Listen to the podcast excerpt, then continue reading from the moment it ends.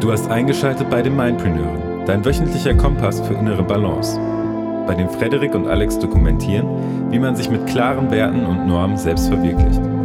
Nimm teil an Interviews mit zahlreichen anderen Mindpreneuren aus aller Welt und hol dir die effektivsten Tools für ein selbstbestimmtes und erfülltes Leben.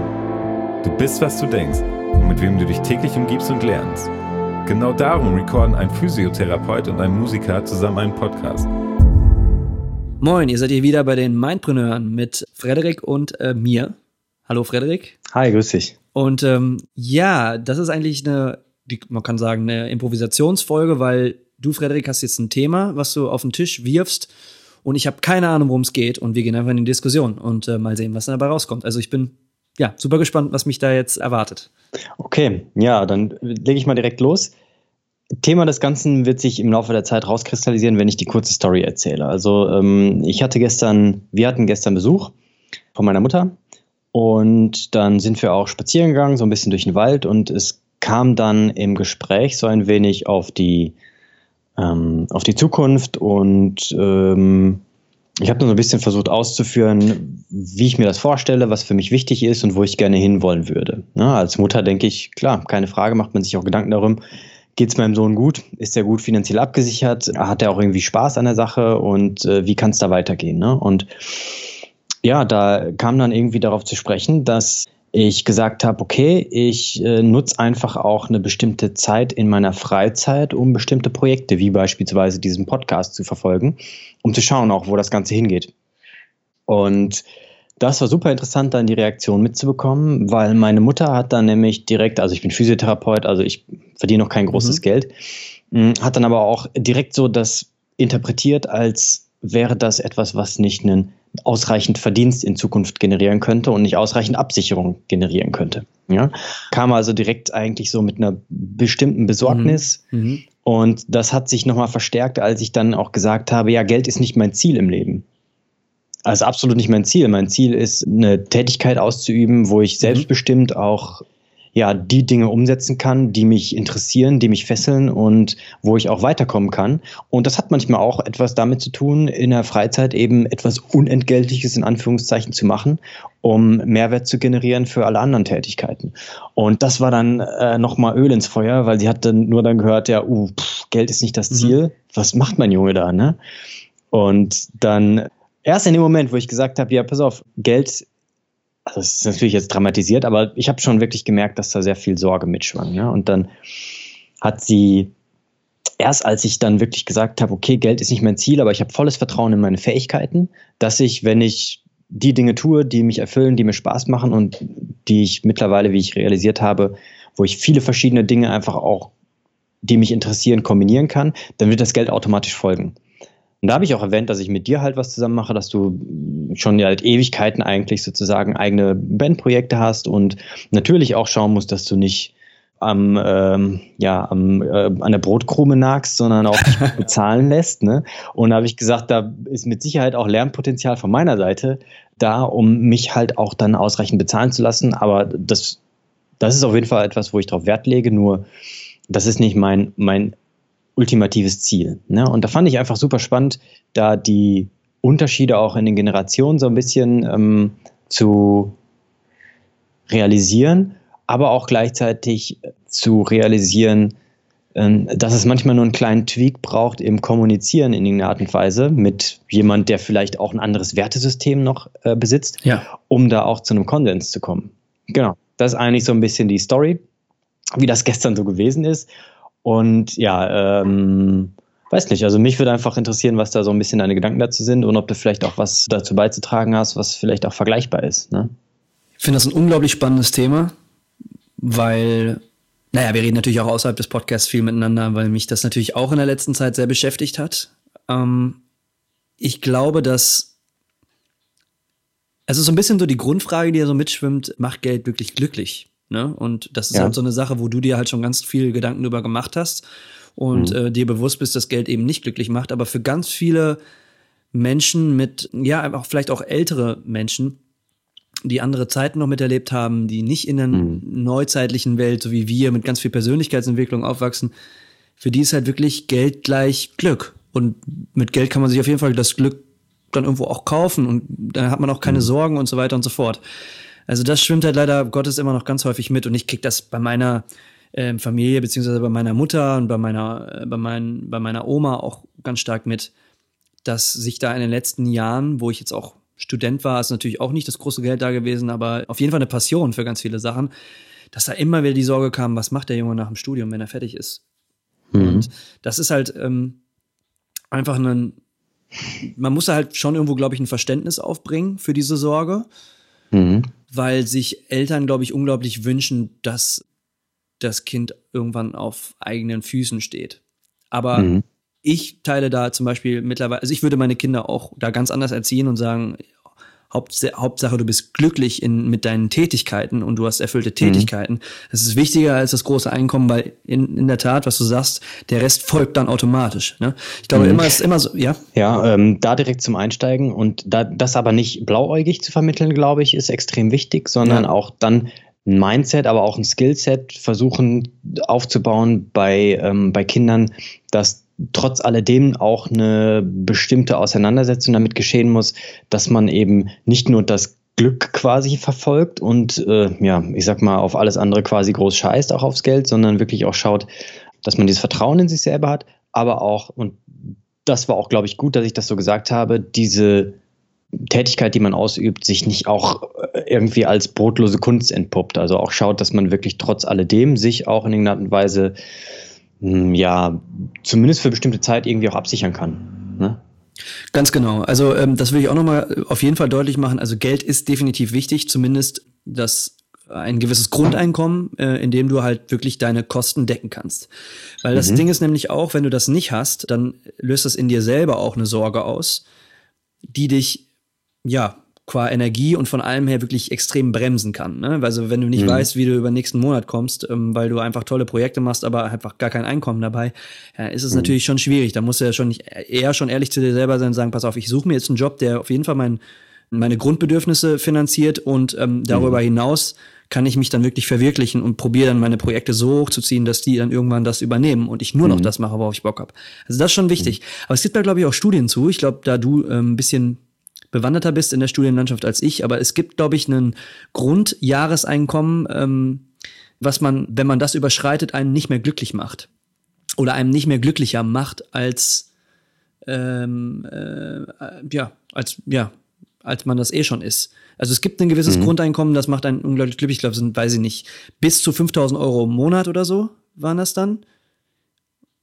Ist es Geht es ungefähr so in die Richtung? Ich weiß es nicht. Also es war mal irgendwie eine Studie ähm, im, im Umlauf vor ein paar Jahren, glaube ich. Da ging es darum, wie viel man braucht, um wirklich zufrieden und sorgenfrei, wie auch immer man glücklich sein definiert, ne, ja. zu sein. Das hat man dann kategorisiert, glaube ich, das war ein Dollar oder sowas nach, ähm, nach bestimmten Zehntausender Schritten ja. Jahreseinkommen. Und da hat man halt geschaut, wie viele Leute damit halt zufrieden, sehr zufrieden, unzufrieden, sehr unzufrieden gewesen sind. Und hat man halt so eine Schwelle irgendwie gefunden, so, dass man so ab, ich glaube, 60.000 Euro oder sowas pro Jahr wohl relativ sorgenfrei sein doch ich weiß auch nicht genau, ob das die einzige Interpretation aus den Daten halt sein kann in irgendeiner Art und Weise, weil da gab es, glaube ich, auch mal eine Kontroverse zu. Müsste ich mich nochmal schlau machen. Gut, ähm, aber dann haben wir jetzt ungefähr eine Zahl. Wenn du sagst ja. 60.000 im Jahr, dann ist es ja 5.000 im Monat. Und alles, mhm. was darüber hinaus dann passiert, äh, macht einen nicht, definitiv nicht glücklicher, mhm. sondern vielleicht sogar unglücklicher. Und ähm, das zeigt ja einfach auch schon mal, dass da ja irgendwo Geld nicht alles ist im Leben. Ne? Also, dass es zu einer Grundsicherung brauchst und Geld macht, ermöglicht ja auch einiges. Ne? Wenn du zum Beispiel große mhm. Projektpläne hast, du willst ein großes Charity-Projekt, weil es dein großer Lebenstraum ist, willst ins Leben rufen und willst damit ganz vielen anderen Leuten helfen, ja, ohne, ohne Money ist da erstmal nichts los oder ohne einen Investor. Ne? Also mhm. Geld ist schon irgendwo, ähm, ich kriege das jetzt auch mit, das kann ich am Beispiel meiner eigenen Band auch nochmal eben äh, schildern. Wir haben jetzt eine Plattenproduktion gemacht in, äh, in London, hatten die Chance, mit extrem großen Produzenten aufzunehmen. Naja, das kostet natürlich auch was, ne? Und dann musst du halt extrem viel selbst stemmen oder guckst halt nach Investoren, um das irgendwie möglich zu machen. Aber nur dann hast du halt wirklich die Chance, um Schritte zu machen im, im Musikbusiness auch, ne? Mhm. Die dann, also muss natürlich gute Songs haben, muss natürlich auch gut abliefern im Studio. Und das macht dir dann letztendlich erst möglich, dass du weitere Schritte dann machen kannst, zum Beispiel dann auf internationaler Ebene. Mhm. Und da ist halt dann auch nun mal schon, ist einfacher, wenn man irgendwie so einen Grundbetrag an Geld zur Verfügung hat, um sich diese Träume und Ziele zu verwirklichen. Ganz also, genau. Ne, also das, das ist dann nochmal der, die andere Seite der, der Palette. Aber Geld ist halt einfach nicht, nicht, nicht alles. Aber vielleicht ist das für deine mhm. Mutter auch nicht unbedingt. Ne? Weiß ich nicht. Nee, ich glaube, was bei ihr so ein bisschen mehr mitgeschwungen hat, war wirklich die, die Sorge, dass nicht, wie das eigentlich vielleicht auch so ein bisschen zu interpretieren ist, dass eben diese Grenze, um relativ sorgenfrei zu sein, nicht erreicht wird. Mhm. Ne? Wenn ich mhm. das halt auf die Art und Weise mache. Okay. Das, glaube ich, ist so dass das die Grundsorge gewesen, weshalb sie da vielleicht auch so nochmal nachgehakt hat und erst auch wirklich ein bisschen eher erleichtert war, als ich das so gesagt habe, dass das für mich natürlich auch wichtig ist, dass ich mhm.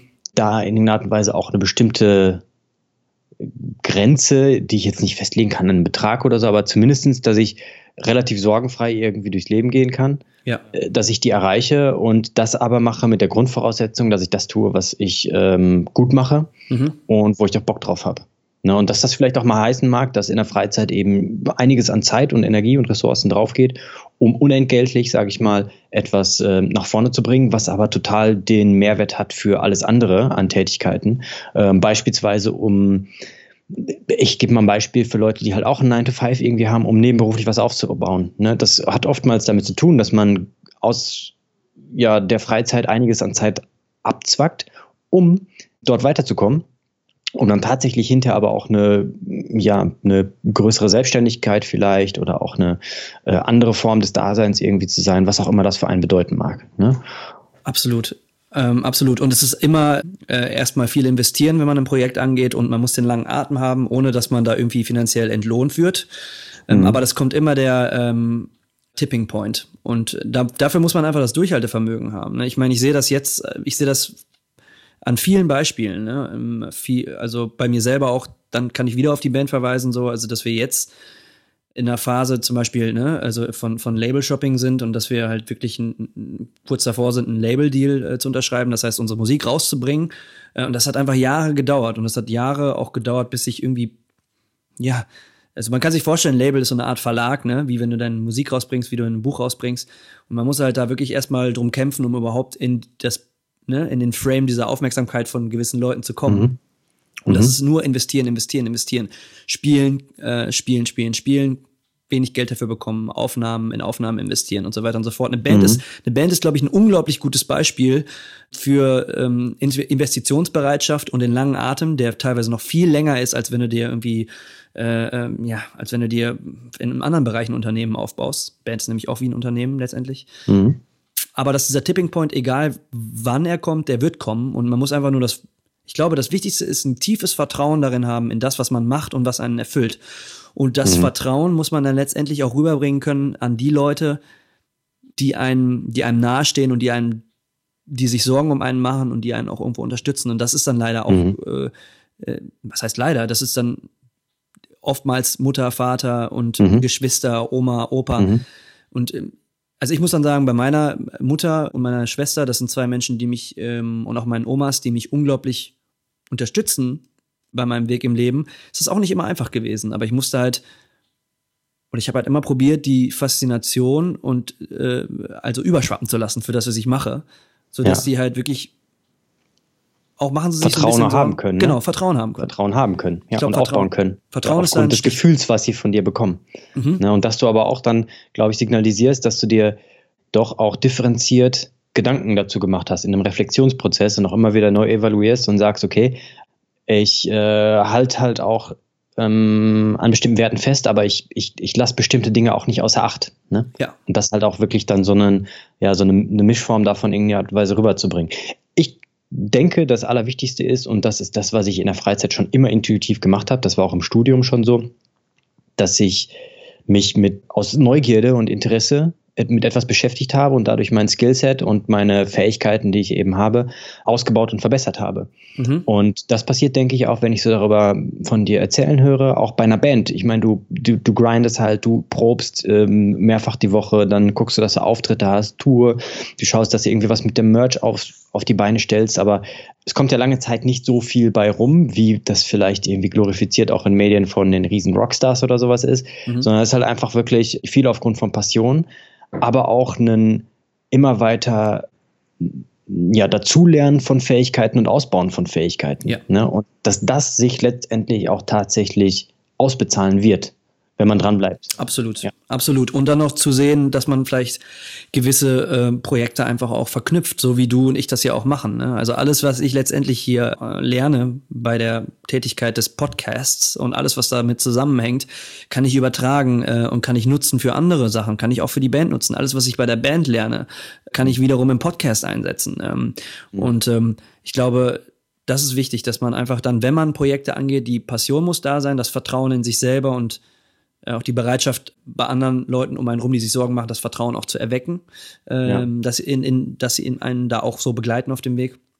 Und dass man für sich selber einfach immer lernt und weiterkommt. Und irgendwann mhm. kommt dieser, das meine ich mit Tipping Point so, ne?